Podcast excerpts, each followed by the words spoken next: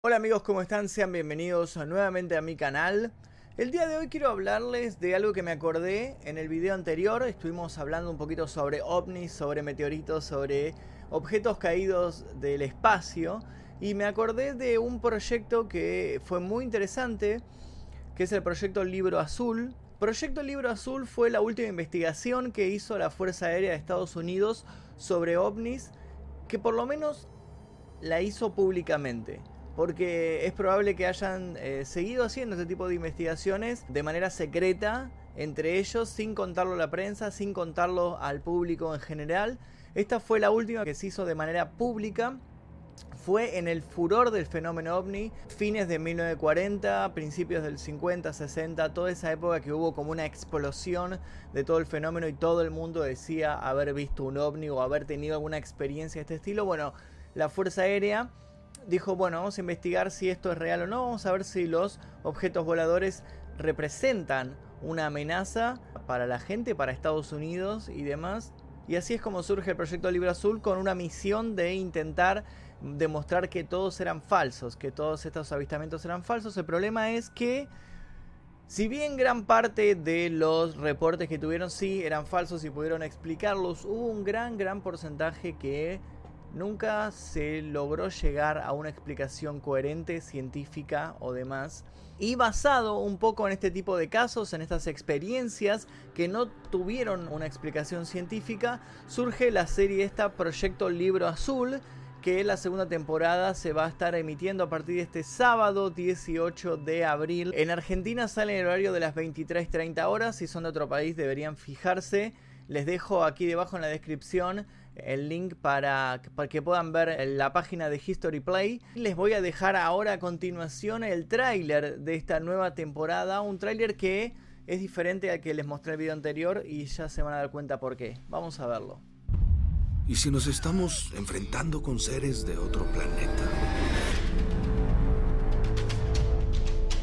El incidente de Roswell es sin duda alguna el caso más famoso en el tema de los extraterrestres. Toda la gente de este pueblo fue silenciada por el gobierno. El encubrimiento es real. El mundo necesita saber lo que realmente está pasando aquí. Esta temporada exploraremos muchos más casos de conspiraciones. Comenzaremos con Roswell, luego el Área 51, Hopkinsville, la isla Maury y son solo los primeros cinco episodios. Los ovnis están de vuelta, son parte de nuestra cultura popular y se nota que el público está interesado porque quieren seguir descubriendo cosas. Estamos buscando las mismas respuestas que el público. Investigamos a fondo porque estamos buscando lo mismo.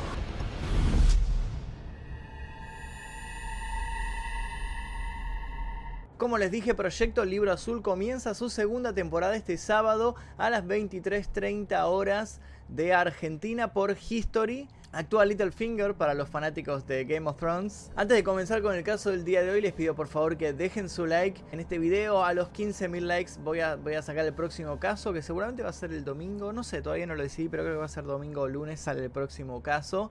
Suscríbanse si es que todavía no lo hicieron, activen las notificaciones. Les dejo la lista completa de casos que hay en este canal para que hagan una maratón. Pueden eh, subir historias a sus Instagram arrobándome. Voy a estar replicando ahí sus historias. Mi Instagram es arroba magnusmefisto. Ahora sí, comencemos con el caso del día de hoy.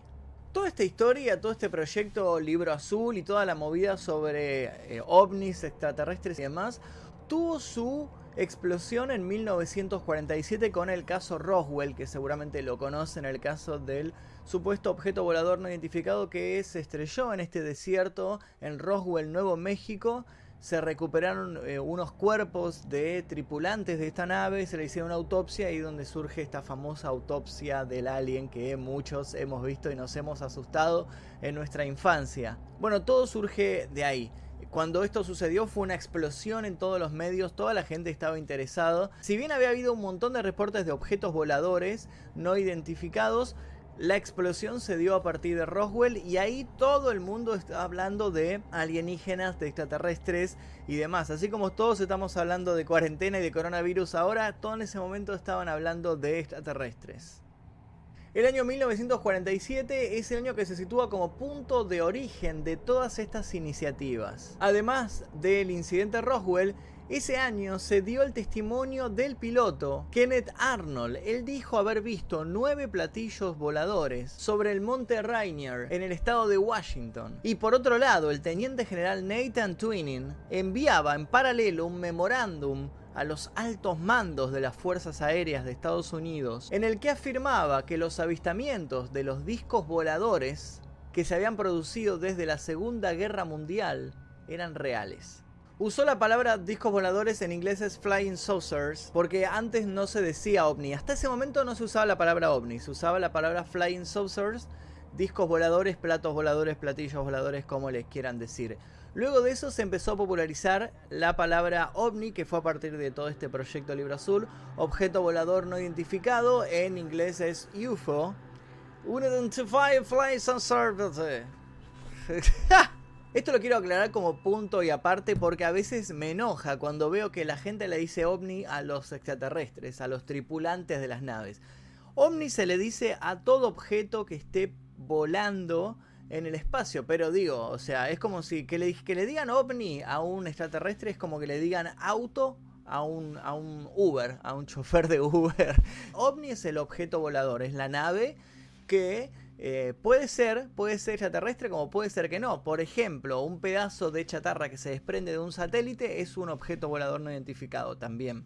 En fin, estamos fines del 1940, principios del 50, la ciencia ficción está en su mejor momento. Todo el mundo habla de ovnis, de extraterrestres, de alienígenas. Todo el mundo dice haber visto luces en el cielo que se movían extraño. Todos dicen haber tenido alguna experiencia extraterrestre. Hay un furor con todo esto.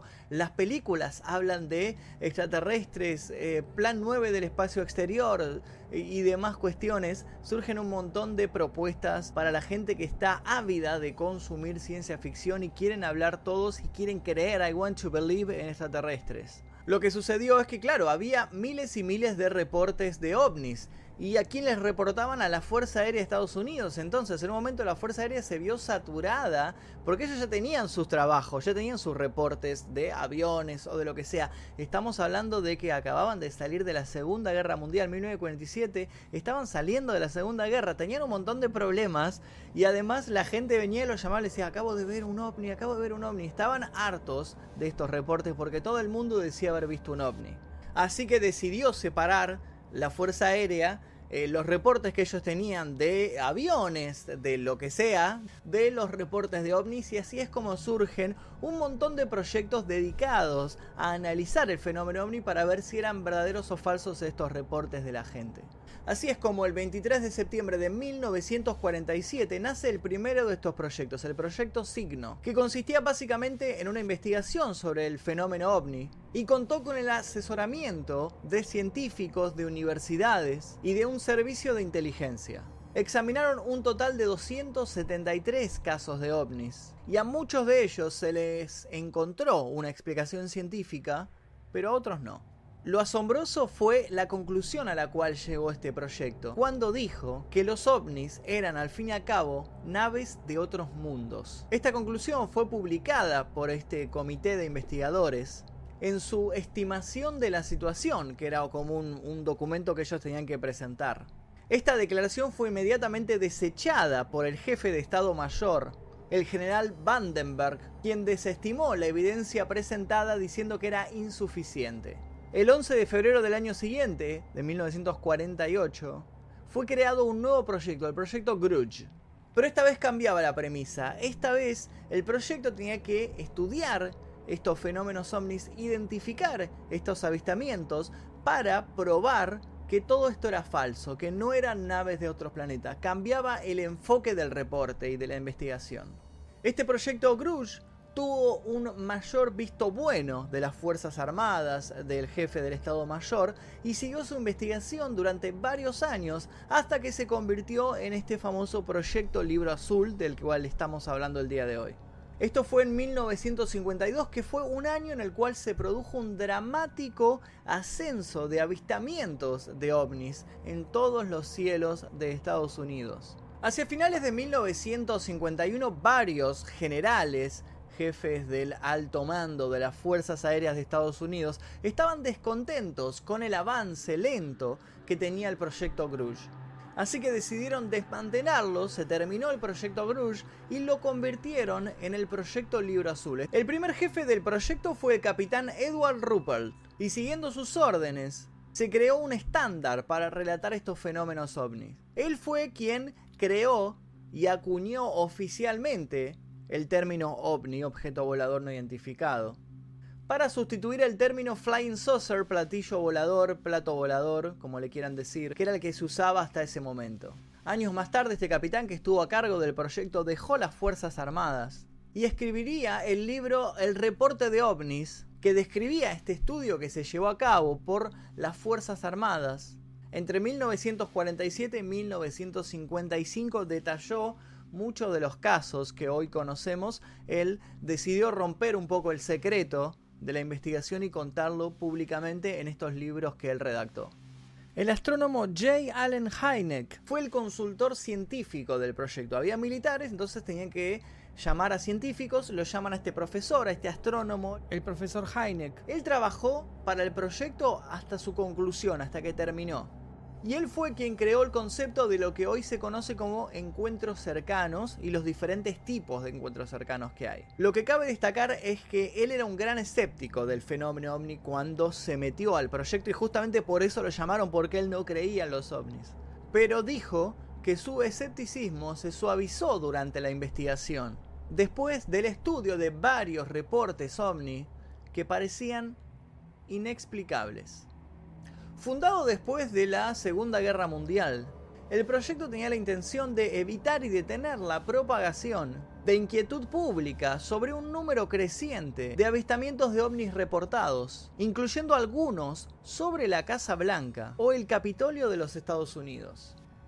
Había mucha histeria entre el público, y en esa época eso era una amenaza para el gobierno y para las Fuerzas Armadas. No importaba en sí si los ovnis eran extraterrestres o no. Lo que importaba es que estaban causando pánico, así que el gobierno tenía que calmar a la opinión pública de alguna manera.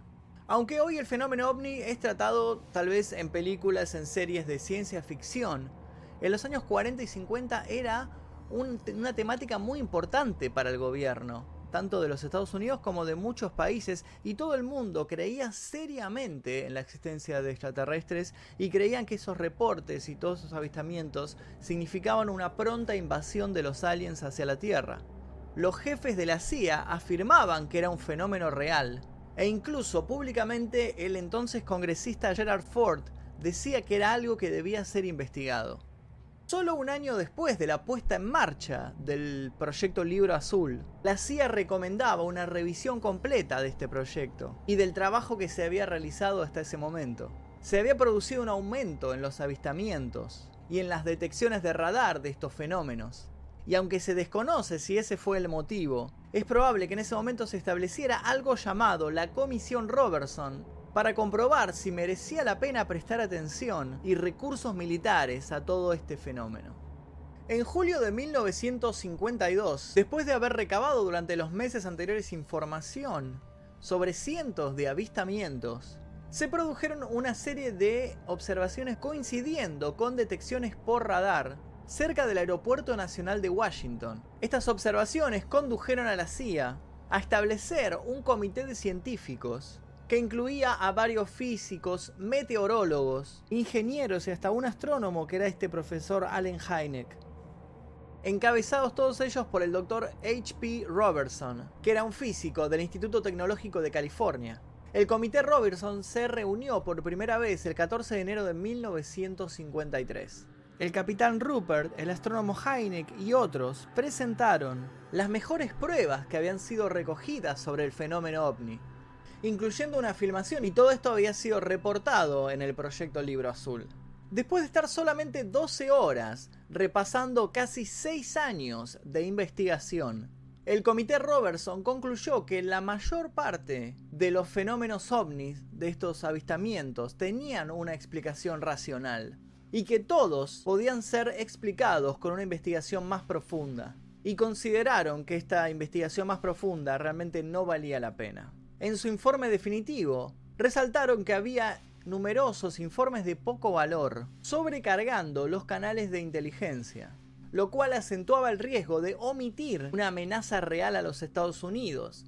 Decían que se estaba perdiendo el tiempo investigando todo esto cuando podía llegar a haber alguna amenaza, no sé, de otro país, por ejemplo, que intentara atacar los Estados Unidos y ellos estaban concentrados investigando estos fenómenos cuando había amenazas reales dando vueltas. Por lo tanto, aconsejaron a las fuerzas aéreas restar importancia al fenómeno ovni y emprender una campaña de desacreditación para disminuir el interés público. Aconsejaron utilizar los medios de comunicación masivos, incluyendo contratar a la empresa de Walt Disney y a psicólogos, astrónomos y famosos para ridiculizar el fenómeno ovni y proponer explicaciones convencionales. Además, los grupos de aficionados dedicados a la investigación de este fenómeno deberían ser vigilados debido a su potencial influencia sobre el pensamiento de masas, la evidente irresponsabilidad y el posible empleo de estos grupos para objetivos subversivos deberían tenerse en cuenta. En definitiva, el comité Robertson recomendaba que la opinión pública fuese controlada mediante un programa de espionaje y de propaganda oficial Muchos ufólogos creen que estas recomendaciones son la base de la política de las fuerzas aéreas en cuanto al fenómeno ovni, no solo inmediatamente después del conocimiento del reporte Robertson, sino también en la actualidad.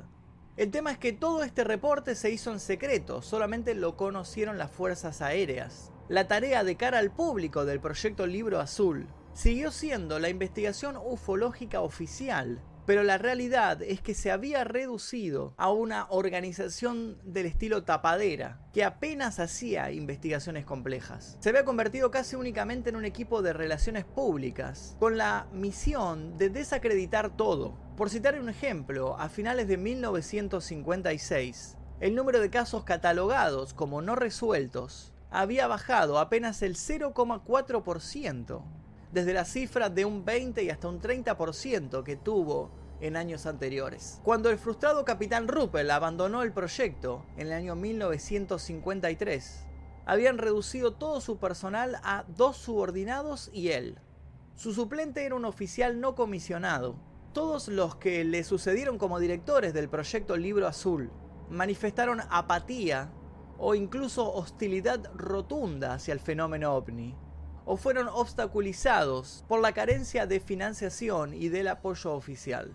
La breve permanencia del capitán Ruppel en el proyecto Libro Azul es considerada como el periodo de máximo apogeo de las investigaciones ufológicas públicas. Por aquel entonces las investigaciones eran tratadas seriamente y tenían el apoyo de las altas esferas. A partir de entonces el proyecto Libro Azul cayó en desgracia y nunca resurgió. Después de lo que él describió como un comienzo prometedor para la investigación, el astrónomo Heine estaba cada vez más desencantado con el proyecto Libro Azul, lanzando acusaciones de indiferencia, de incompetencia y de investigación mal hecha por parte del personal de las Fuerzas Aéreas.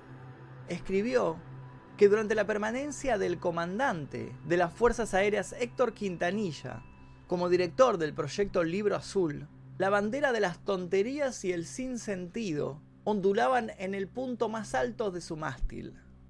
Incluso divulgó que el sargento David Moody, que era uno de los subordinados de Quintanilla, aplicó el método de la convicción antes que de la prueba. Cualquier cosa que no entendiera o no le gustara, la ponía inmediatamente en la categoría de sucesos psicológicos. Él creía ser un sábelo todo.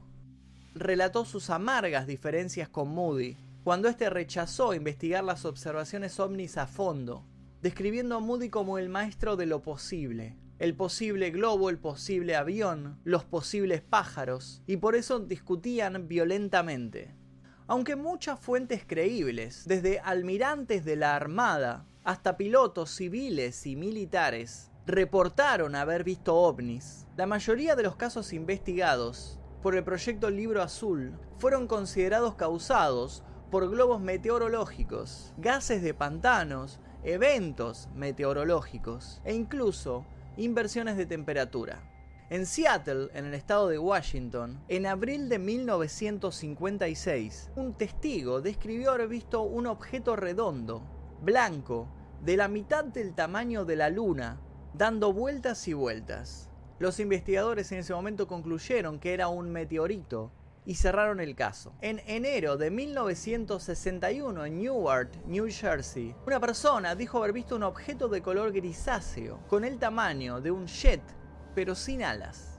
Ese objeto fue posteriormente considerado un avión que sobrevolaba la zona. Pero incluso algunos de los casos cerrados despiertan más preguntas que respuestas para los investigadores de los ovnis. En uno de los ejemplos, en 1964, un oficial de policía en Socorro, Nuevo México, emprendió una persecución después de haber visto una extraña aeronave volando en el cielo. El oficial siguió a la nave, a la que describió que tenía una extraña insignia roja. La vio aterrizar y vio que de ella salieron dos seres del tamaño de un niño.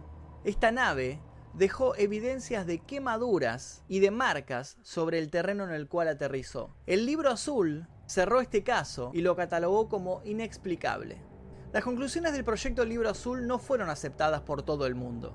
Sin embargo, los críticos, algunos de ellos científicos, sugirieron que este proyecto trabajó de forma muy cuestionable, o peor aún, que fue simplemente una tapadera. Por ejemplo, hay muchos informes ufológicos, sobre todo nocturnos, referentes al medio oeste y sudeste de Estados Unidos, en el verano de 1965. Algunos testigos en Texas afirmaron que habían divisado luces multicolores y enormes objetos aéreos con forma de huevos o de diamantes. La Oklahoma Highway Patrol divulgó que desde la base aérea de Ojalatero, que queda cerca de Oklahoma City, se habían rastreado hasta cuatro ovnis simultáneamente y varios de ellos habían descendido muy rápidamente, de 8.000 metros hasta 2.500 en aproximadamente un segundo, algo que estaba claramente más allá de las posibilidades de un avión convencional. John Jockley, que era un meteorólogo de Wichita, divulgó que usando el radar del servicio meteorológico, rastreó algunos objetos aéreos que volaban en altitudes aproximadamente de entre 2.000 y 3.000 metros. Este y otros informes recibieron mucha publicidad. El proyecto Libro Azul determinó que lo que los testigos vieron en realidad no era más que el planeta Júpiter, junto con algunas estrellas brillantes. La explicación del proyecto Libro Azul fue extensamente criticada como inexacta. Robert Reiser, director del planetario de la Fundación de la Ciencia y el Arte de Oklahoma, rebatió duramente la explicación del proyecto Libro Azul de este fenómeno. Su réplica fue muy difundida. Están tan lejos de la realidad como usted lo pueda imaginar. Estas estrellas y planetas están sobre el lado opuesto de la Tierra, vistos desde Oklahoma City en esta época del año.